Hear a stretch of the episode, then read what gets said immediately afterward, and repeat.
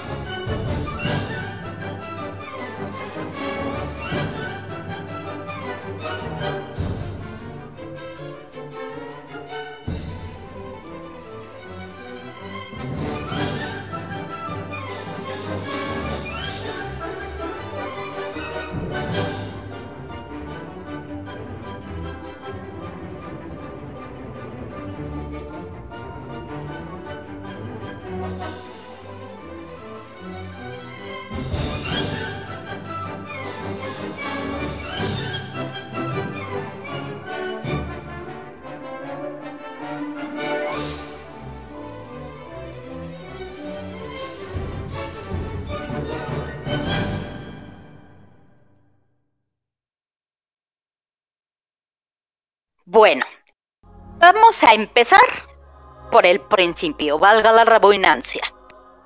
Resulta que John Hughes, en el año de 1989, realizaba una película junto a un actor queridísimo, o sea, de verdad, un, tipazo. Y excelente actor, John Candy. Este John Candy era amigo de John Hughes y estaban realizando una película que se llamaba Tío Bock al rescate. En esta película también participaba un niño rubio de ojos azules súper carismático, un niño muy tierno en ese momento, muchos años después cambiaron las cosas, pero bueno, este niño era Macaulay Culkin.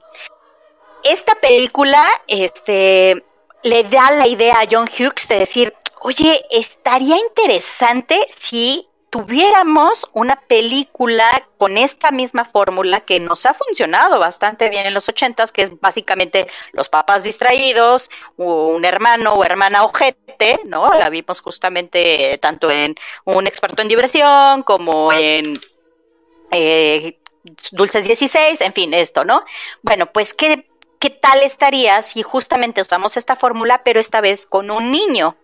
Entonces, escribe este guion, se lo manda a, Chris Columbus, hacen ahí un ping-pong de ideas porque eh, a pesar de que era una comedia, Chris Columbus le decía, o sea, sí, sí está chida tu idea, güey, pero este como que le falta el toque navideño y, la, y la moraleja, porque pues obviamente en los ochentas, entonces necesitamos tener una moraleja, ¿no? Y pues para que sea más comercial la onda. Entonces hacen un ping-pong de ideas, tienen un guion y ese guion se lo venden a Warner Brothers le, eh, van con Warner y le dicen, oye, tenemos este guion, ¿qué onda? ¿No? Te, este, te avientas a producirla, ¿cuánto necesitan? 10 millones, o sea, una producción baratísima para ese momento, ¿no? Una de bajo presupuesto.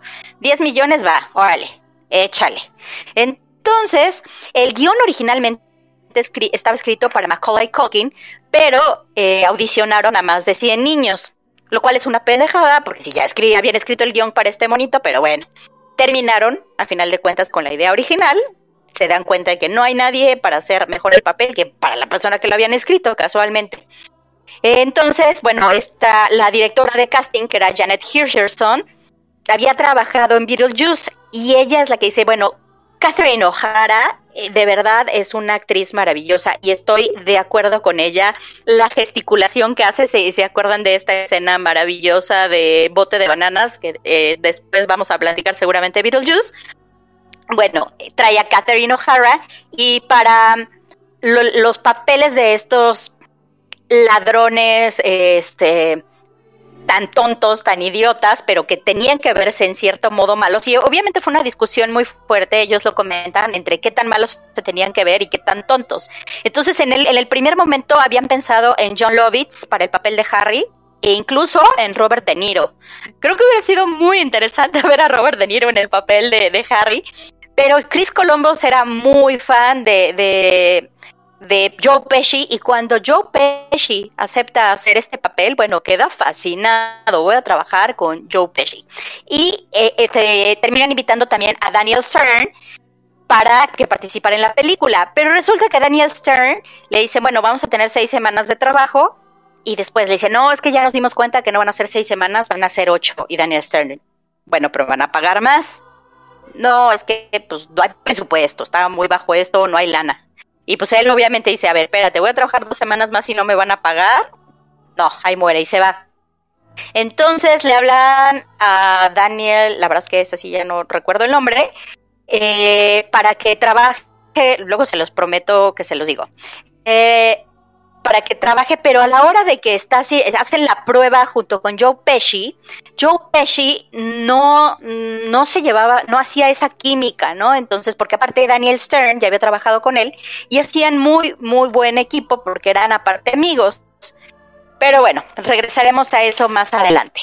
Pues resulta que contratan a otros cineastas que eran novatos también, porque estamos de acuerdo eh, que era un presupuesto muy bajo, ya lo dijimos, eran 10 millones de dólares, que pues bueno, yo me conformo con un milloncito, me supongo que muchos de ustedes, pero 10 millones para una producción, pues era la verdad es que bastante bajo. Entonces, le hablan a un director de fotografía, que es Julio Macat, que ya había trabajado en otra, pero era como segundo director de fotografía. Le hablan este, para la edición a Raya Gosnell y como diseñador de producción le hablan a John Muto. Entonces todos estos son cineastas novatos que básicamente van a hacer un experimento. Entonces se van a, una a, una preparatoria para poder hacer eh, la grabación porque, pues bueno, eh, ya sabían que esta preparatoria estaba vacía, ya se habían hecho en algún momento grabaciones, se había hecho la de un experto en diversiones, se había hecho la de Uncle Bot, o sea, la de Tío Buck, y pues deciden ir a New Trier High School para hacer este, las grabaciones. Casi todo, o sea, lamento desilusionarlos, a ver, Gracias, Glenn, por tu comentario que me lo comentamos en algún momento que me dijiste, ah, ya se está rentando la casa de mi pobre angelito de Airbnb. Sí, es correcto. Pero resulta que esta casa, la que era de mi pobre angelito, como le pusieron en México, le pusieron solo en casa en España, y Jomalón, es el título original, solo el exterior se grabó en la casa todo lo que se pueda rentar como atracción turística, ellos ya lo añadieron. Lamento de solucionarlos, pero todo lo que se grabó de la película se grabó en el gimnasio de New Trier High School. Entonces, bueno, como se empiezan a dar cuenta de que van subiendo el presupuesto, decir, güey, pero es que vamos a necesitar extras que hagan cosas bien locas. Uy, pues échale otra lana. Oye, pero también vamos a necesitar tal cosa. Uy, pues échale otra lana. Y así, entonces dicen, no, pues los 10 millones no sirven para nada. Entonces necesitamos, bueno, sí para algo, pero necesitamos 14.7 millones. Entonces ahí con Warner, oye, güey, fíjate, pues que, que no me alcanza la lana, ¿no? Y Warner, bueno, pues si alcanzas a meter 13.5 millones de presupuesto, va, le entro todavía. Entonces tratan como de hacer los ajustes, pero no logran ajustarlo. O sea, de verdad eran muchos gastos que tenían que hacer para que quedara un producto de calidad. si hubieran hecho recortes, seguramente no hubiera quedado la maravilla de película que quedó, ¿no? Entonces, bueno, Warner dice, ¿saben qué? Pues cancelados aquí, ya queda este proyecto out. Para esto, en algún momento John Hughes le tenía mucha fe a su guion. Entonces, ¿qué hace? Secretamente, así como que, ay, chin, se me cayó este guion, güey. Enfrente de su cuate, John Jacobson, que era productor de 20th Century Fox. Y Tom Jacobson, casualmente, era cuate de Joe Roth, que era presidente de 20th Century Fox. Y entonces, ay, chin, se me cayó aquí el león. Lo leen y dicen, güey, esto está súper divertido. Oye, ¿qué te parece si sí la produzco? A ver, es que tengo broncas con, con Warner, que nada más quiere aflojar esto. Bueno, si Warner te dice en algún momento que no, vamos nosotros. Entonces, básicamente Warner avisa, no, ¿saben qué? Ya cancelado. Y le hablan a, Fox, oye, ya Warner nos canceló. Ay, no te preocupes, tú sigue la preproducción, sigue grabando y seguimos. Y entonces así comentan los productores que, que, los de Warner iban así departamento por departamento, el de producción, el de edición, el de fotografía, no, cancelamos, cancelamos, y que ellos iban atrás, así de, no, no se preocupen, ahora somos de Fox, no, no se preocupen, ahora somos de Fox y que, bueno, casualmente al día siguiente llegan a sus lugares, encuentran camisetitas de Fox y ya pónganse, ustedes ya talibánense, no hay broncas por aquí. Y bueno, esta producción salió en 1990 con 20th Century Fox, que a final de cuentas aflojó 18 milloncitos de dólares. Bueno, ¿cómo empieza esta película? Esta película eh, empieza con una casa prácticamente llena de squinkles. Es una casa que es una casa, si bien está bastante grande, es una verdadera locura. Básicamente están los papás con cuatro chamacos, este, aparte está de visita los tíos incómodos, que aparte el güey, el tío es un verdadero dolor de entrañas, que incluso en el guion original se había pensado que el tío fuera la mente maestra del asalto a la casa. Pero después dijeron, no, está como muy ojete, no es una cosa tan navideñosa. Y lo quitaron. Entonces, bueno, ya sabíamos por qué era un dolor de entrañas el tío, ¿no? Era como un enado colgado a las pelotas. Entonces, bueno, también están otros primos que sus papás viven en París, que ya se habían mudado a París y que ellos tenían que alcanzarlo. Bueno, el caso es que la casa estaba con 11 chamacos, cuatro adultos. Y vemos a un policía que está como intentando hablar con, con, algún adulto y así, oye niño, ¿tú vives aquí? No. Oye niño, ¿tú vives aquí? Sí. ¿Están tus papás? Sí pero no viven aquí. Y bueno, básicamente así se la pasan. Llega el pizzero y en cuanto llega la pizza bajan todos los chamacos corriendo con hambre, queriendo tragar. No hay quien pague, como en todas las pedas y en todas las comidas. Ay, ¿qué? ¿Quién, quién va a pagar? ¿Quién sabe? No, pues a mí se me olvidó la cartera casualmente, ¿no? Entonces, bueno. Entonces, bueno, está eh, el, este pequeño que es el, el protagonista, Macaulay Culkin, y se nota cómo viene este rollo que ya habíamos dicho, ¿no? Este rollo de bullying, el hermano mayor básicamente es un cagante, ¿no? Y aparte lo espanta, ¿no? Están en el cuarto y ven al vecino, que era solo un viejito ahí con pala limpiando la nieve. Aparte el señor bien buena onda quitando la nieve y este ojete así de, no, mató a su familia, y este es el asesino de la pala. Y obviamente un chavito, pues se espanta, ¿no? O sea, yo quiero pensar, este, no sé, si tienen chance, luego platíquenme, por favor, si, si, son hermanos menores, ¿qué les decían sus hermanos para espantarlos? Seguramente tendremos ahí algunas historias bastante de terror, otras bastante divertidas. Platíquenme. Bueno, pues entonces pasa esto, ¿no? Lo asustan, le dicen que es un incompetente, le dicen que es un tonto, que es un estorbo llegan las pizzas y no le guardan la que le gusta. Entonces ahí es cuando como que ya pierde los estribos, empuja al hermano mayor y en este momento hay como una batalla medio idiota en el comedor y se cae leche. En este momento que se cae leche, si ustedes no lo notaron, a ver, se los pongo aquí como detalle, la leche se cae encima de los pasaportes y los boletos porque ellos van a viajar de vacaciones a París. Entonces, en el momento en que tiran las, los papeles, o sea, el, con, que estaban limpiando la leche que se cayó, tiran uno de los boletos. Esto va a ser a final de cuentas un detalle importante porque empiezan a hacer una serie de eventos desafortunados, unas desgracias, ¿no? Una tras otra, que ¿por qué lleva a que esta familia se olvide de su hijo? Ellos iban a ir de vacaciones a París y ¿por qué se les olvida el hijo? A este supuesto policía que estaba intentando hablar con los adultos, resulta que es un ladrón que básicamente está investigando este, quién va a estar, qué, a dónde se van, qué tan lejos para poder entrar a robar a la casa. Bueno, obviamente eh, la mamá le dice, ah, no, nos vamos a París tanto tiempo, le pasa toda la información porque se supone que es un policía, ¿no?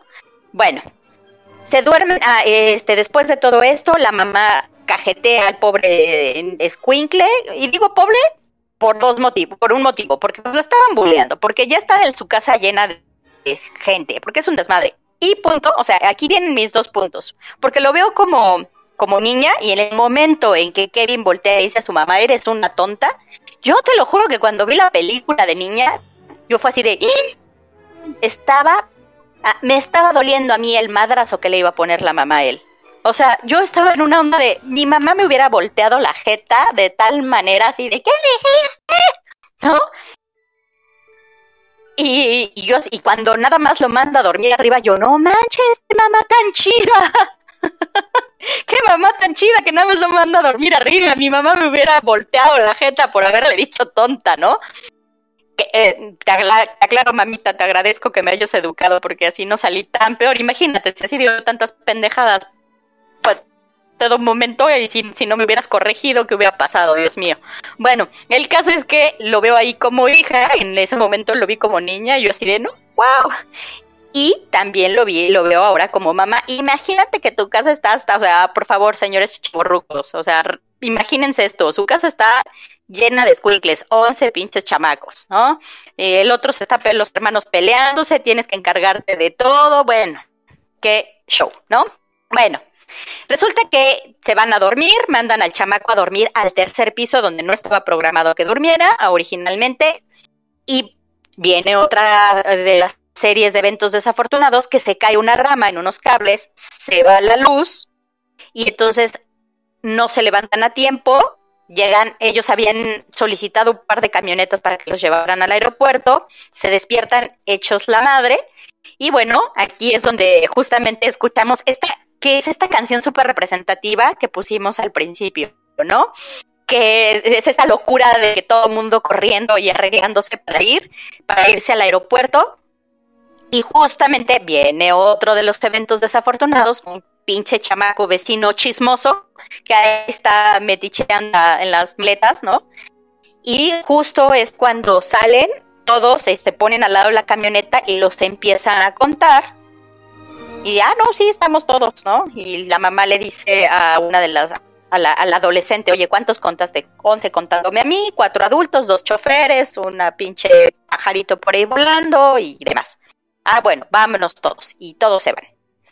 Entonces, justamente como se cayó la rama en los cables y se va la luz, en el momento en que van saliendo le dicen a los papás, oye, se fue la luz y no va a haber teléfono. Este es otro de los detalles, ¿no? No va a haber teléfono.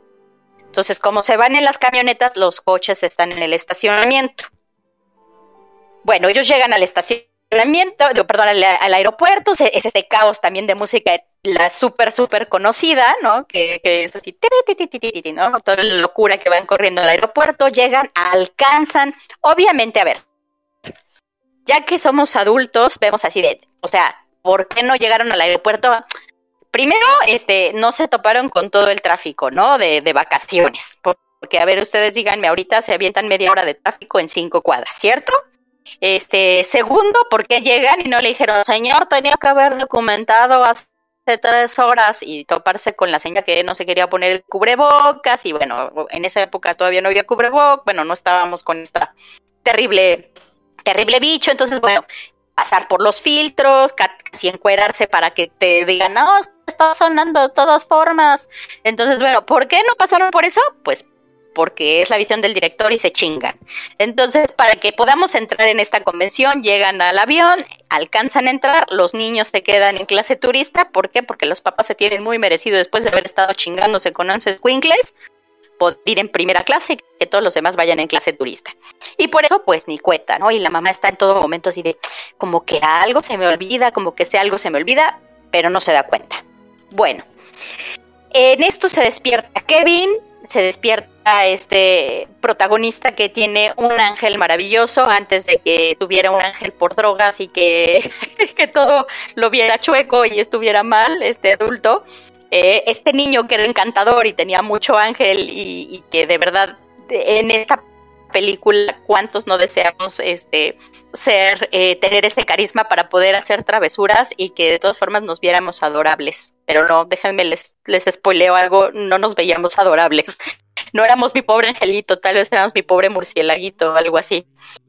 El caso es que bueno, él se despierta, se da cuenta que no hay nadie en la casa antes de irse a dormir. Esto es un detalle importante que se me olvidó, disculpen ustedes. Él comenta, le dice a su mamá, como estaba tan molesto, dice, desearía que desaparecieran y vivir solo y que ustedes se fueran de mi vida.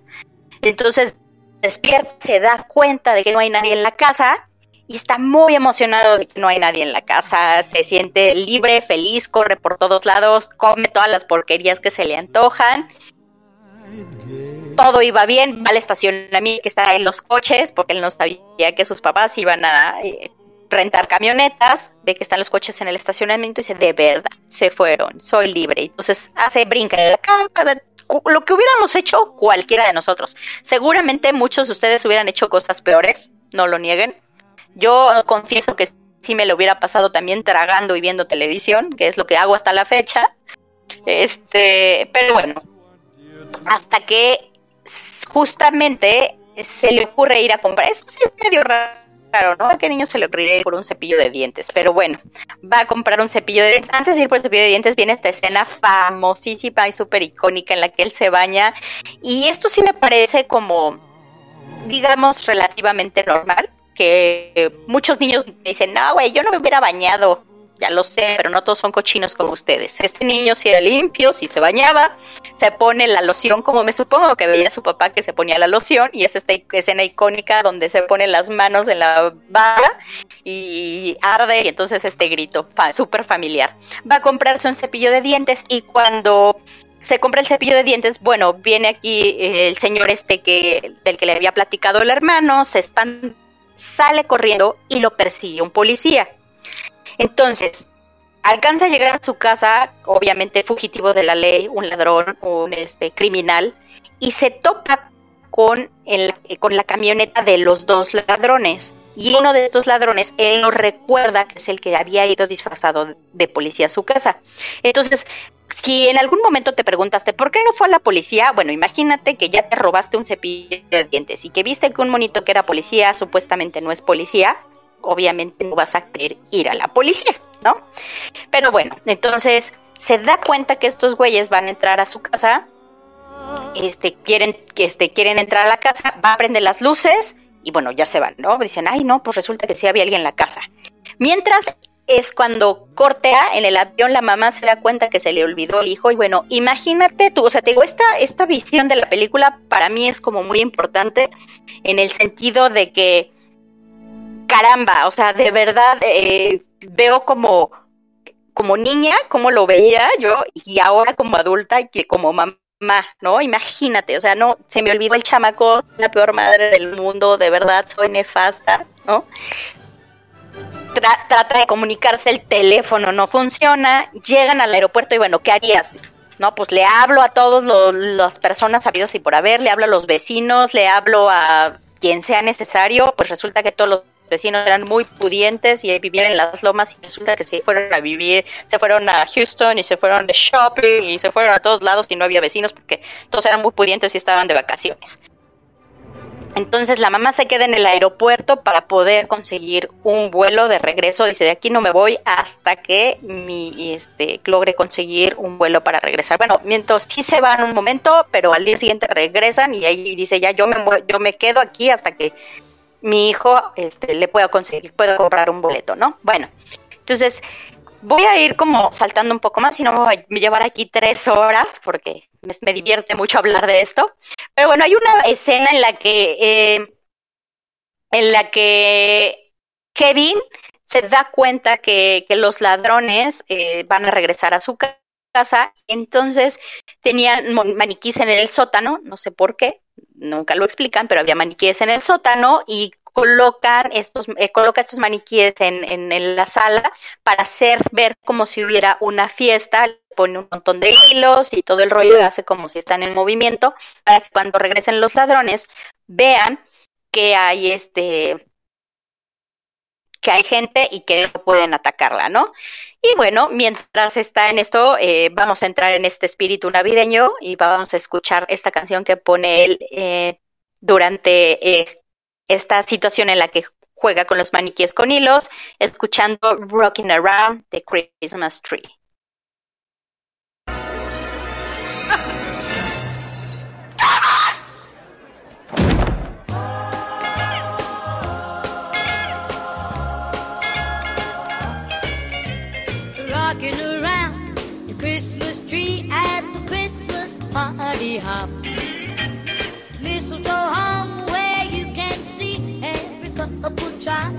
Stop.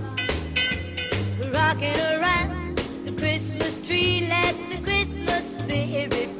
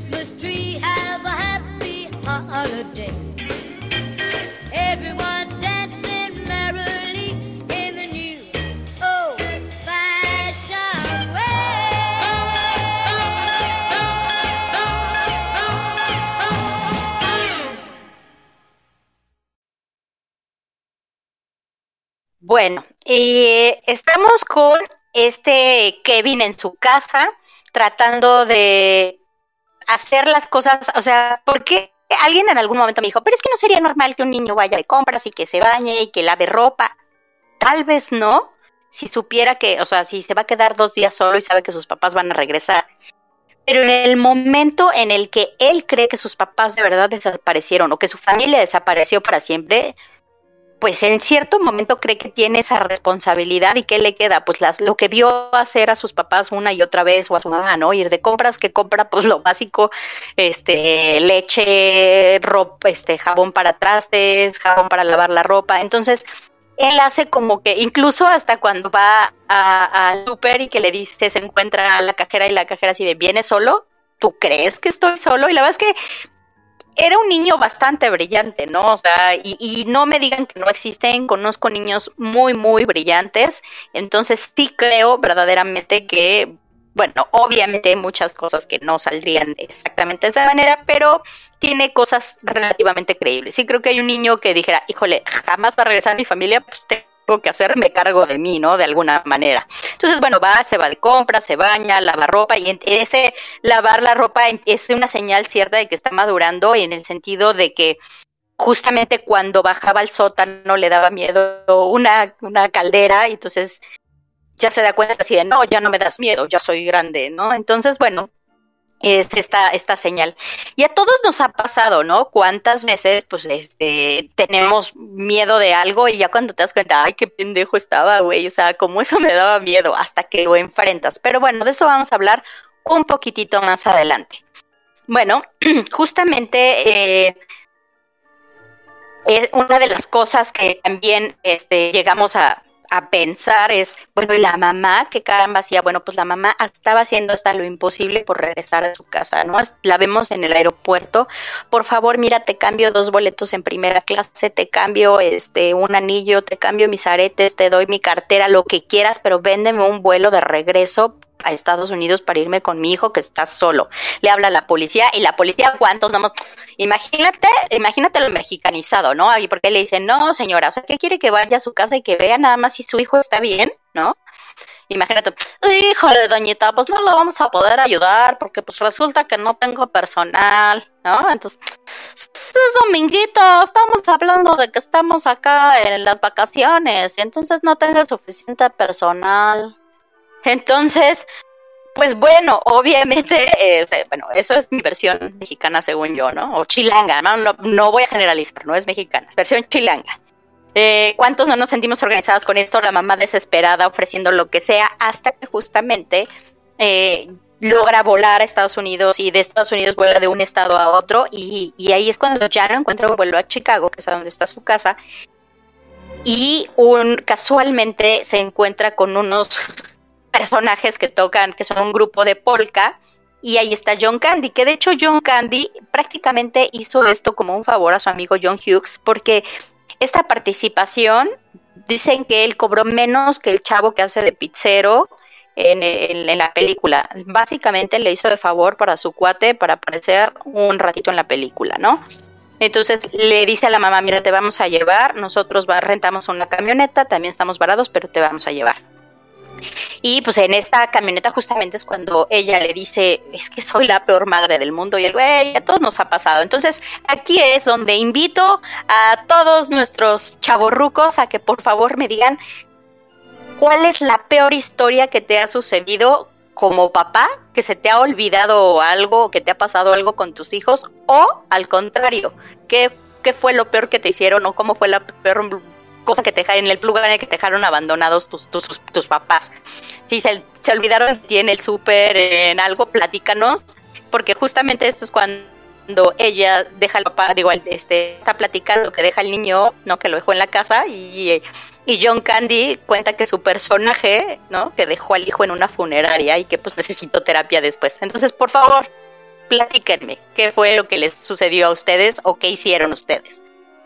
Eh, y hablando de este, este pizzero, bueno, resulta que este pizzero va eh, cuando también le pide Kevin una pizza, toda de queso para él, y pues ¿cómo la pidió si no había teléfono? No lo sé, entremos en la convención, por favor, sí. Pide la pizza, llega el pizzero y a él había una película que no lo dejaban ver que porque se supone que él era muy pequeño para esta película esta película, muchos la buscaron, muchos querían verla, pero es una película que, o sea, en, la, ahí se llama Ángeles con almas sucias, pero no existe en la realidad. O sea, esas escenas las grabaron, las grabaron en blanco y negro para que, para aparentar una película de los 30 y bueno, es una parodia de una película que sí existió que se llama Ángeles con caras sucias. Y bueno, recibe al pizzero básicamente con que le da este le da el dinero y demás, pero seguramente te escucha, eh, te, acuerdas, perdón, de esta escena que es donde le, espera que el pizzero le responda y él este, le pone play al VHS, que seguramente tenía una definición maravillosa, y escuchábamos esto.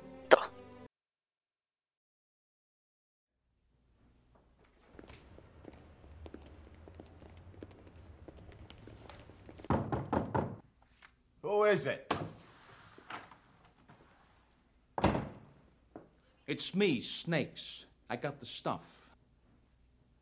Leave it on the doorstep and get the hell out of here. All right, Johnny. But what about my money? What money? AC said you had some dough for me.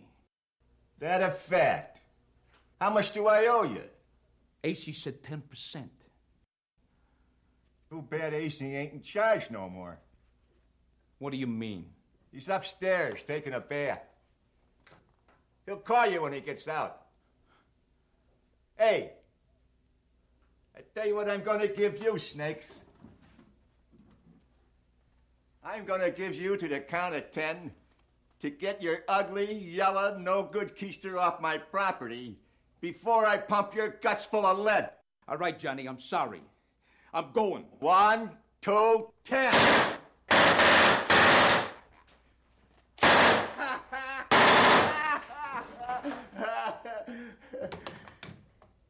Keep the change, you filthy animal.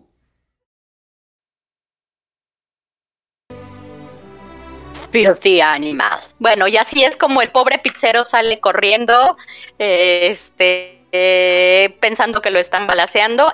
Y también usa esta escena una vez más cuando los ladrones van a su casa y en esta ocasión pone en una olla, pone diversos este, cohetes y este para que truenen y entonces salen corriendo.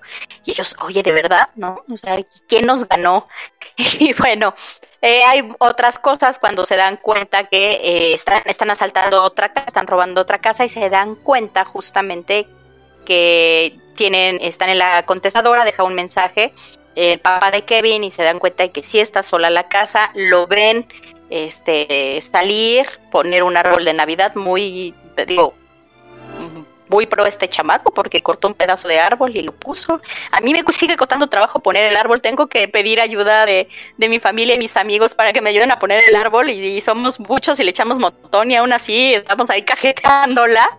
Yo no sé cómo él solito puso este árbol, ¿no? Pero bueno, pone el árbol y se dan cuenta que está solo, deciden, dicen, vamos a regresar a las nueve de la noche.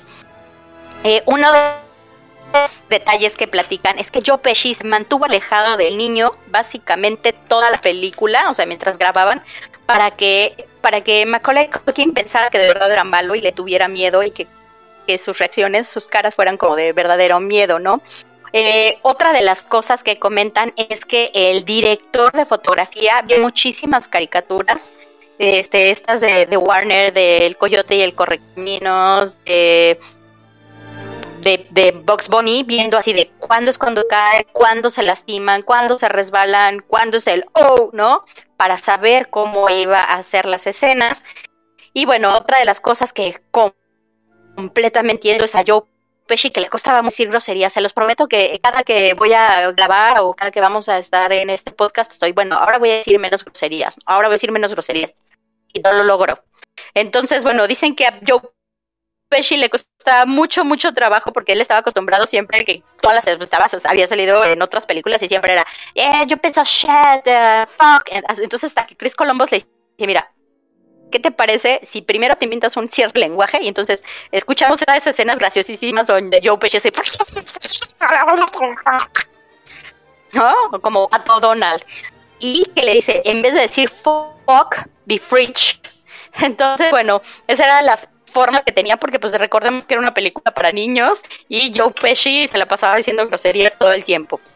Y hay que un eh, reconocimiento especial para los Stones, que son Troy, Troy Brown, que son de Joe Pesci, y Larry Nicholas, que era de Macaulay Culkin, ¿no? Eh, justamente como Troy Brown eh, dice que cuando le dijeron tienes que caer, o sea, le explicaron más o menos de qué iba y dice, bueno, pero no me dijeron qué tanto, entonces yo caí lo más alto, lo más lejos que pude. Y Chris Columbus dice, es que estas escenas que tenían que ser graciosísimas, de verdad nos inquietaban y nos ponían muy nerviosos porque era así de, güey, ¿estás bien? Y sí, sí, estoy bien. Entonces, eh, que cada escena que se supone que tenía que ser súper graciosa y caían y caían y caían y que ellos pues estaban más inquietos y preocupados porque pues no se lesionaran verdaderamente, ¿no? Estamos hablando de 1990 donde no había tantos recursos, donde era todavía como mucho más, y no estoy demeritando el trabajo de los Stones, sino ya escucho a mi amigo Iker inventándome la madre. No, no, no, no estoy demeritando el trabajo de los Stones, pero digo que ahora hay más recursos, ¿no? Y justamente eh, estas caídas después se le conocen como caídas mi pobre angelito, porque justamente son caídas muy altas, muy, muy, muy lejanas y muy fuertes, ¿no? Y bueno, eh, es justamente cuando eh, Kevin decide que ya está listo para defender su casa. Antes de eso va y le pide a Santa que por favor ya regresen sus papás. ¿Por qué no va la policía? Volvemos al punto, ¿no? De que pues, era un ladrón y por y porque se, se acuerda que el que supuestamente era un policía no lo era. Entonces, pues bueno, va y le pide a Santa que por favor regresen sus papás. Este, va a la iglesia y en la iglesia se encuentra al viejito vecino que le dice, no, resulta que no soy malo, no te preocupes, no te voy a hacer mal, nada malo. Aquí hay muchas cosas que se cuentan de mí, pero no, no son esas. Un poquito más adelante vamos a platicar un poquito más de esta escena. Pero bueno, es en este momento cuando sale de la iglesia Kevin listo para defender su casa.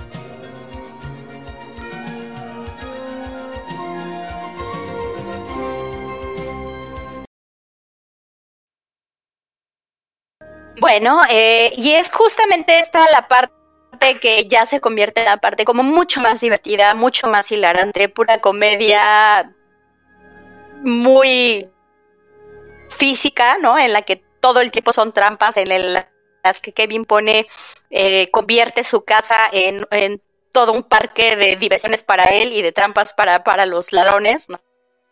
O sea, un montón de cosas. Resulta que las esferas que pisa Marv no son esferas realmente, o sea, obviamente se, se hicieron este, esferas de dulce, de azúcar para que no lo lastimaran. Eh, y bueno, todo tiempo, la verdad es que son cosas que la volví a ver, se los, la verdad es que se los confieso, la volví a ver después de mucho tiempo y me volvió a causar gracia. Igual esto es muy simple, pero me causó mucha gracia. Bueno, eh, llega un momento en el que eh, entra eh, Kevin a la casa de, los vecinos, que de hecho ya estaba inundada porque ese era como su sello, que eran los bandidos mojados, y entonces dejaba a Marv las, abiertas las llaves del grifo, está inundado el sótano. Esta escena fue grabada en la alberca de, de, la, de la, escuela en la que estaban filmando ellos.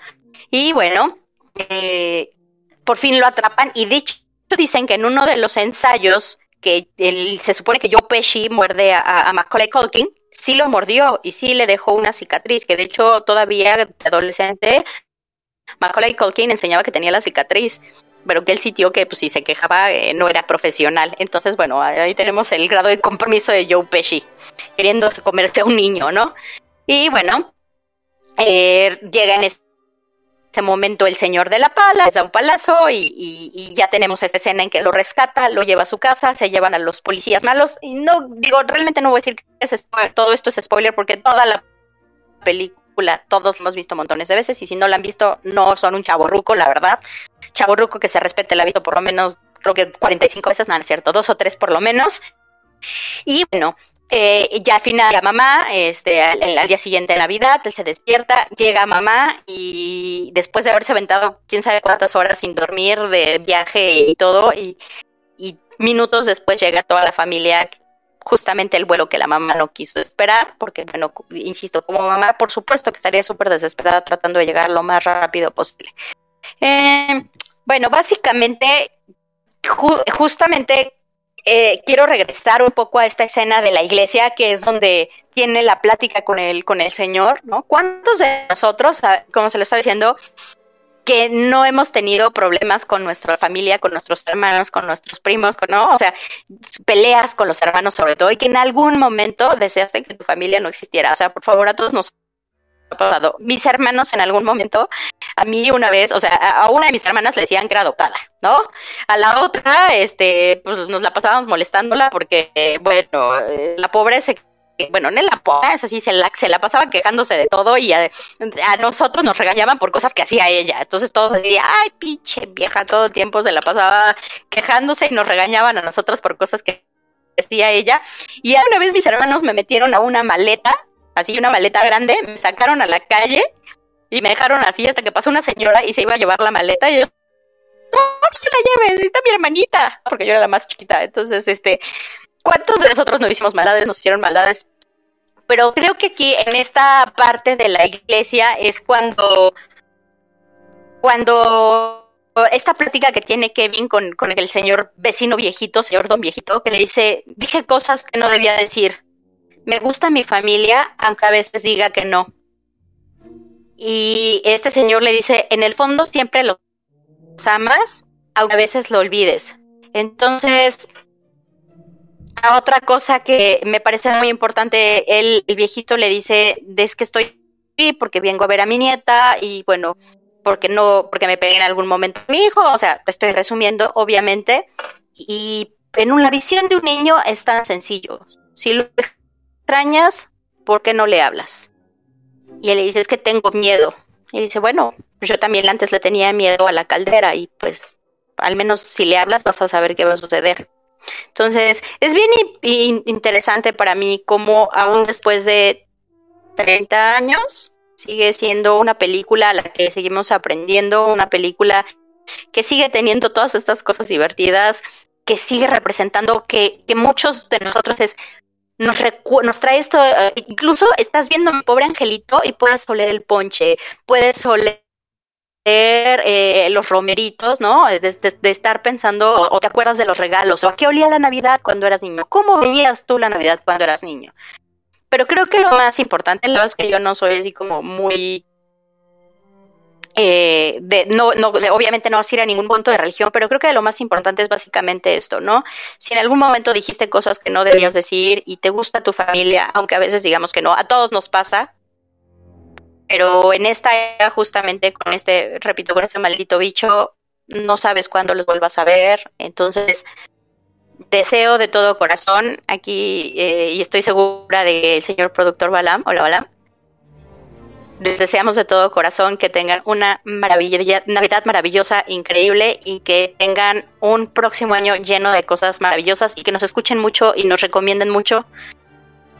Y sobre todo, que les vaya muy, muy bien y todo el amor. Feliz Navidad.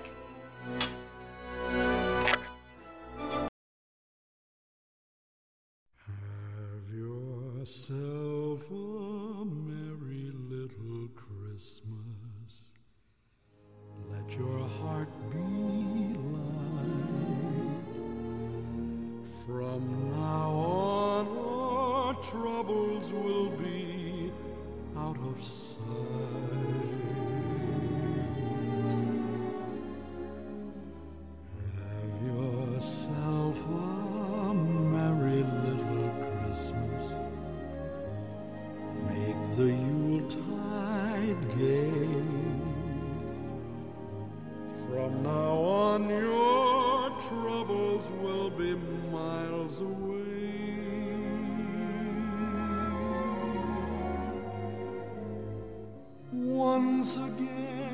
as in olden days, happy golden days of yore.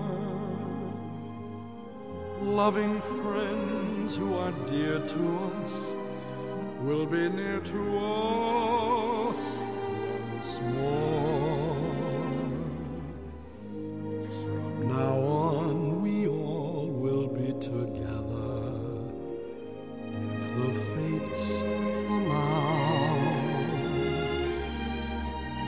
Till then, we'll have to muddle through somehow.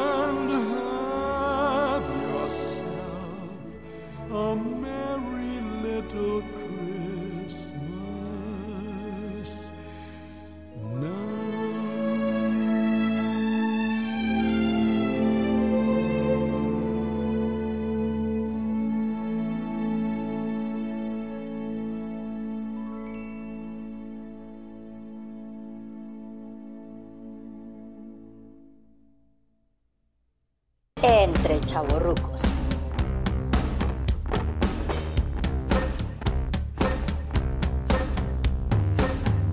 Entre chavorrucos.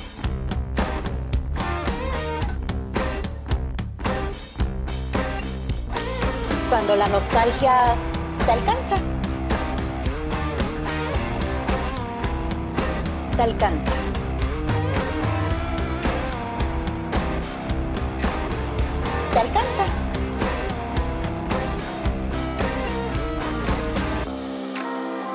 Este podcast es para ti.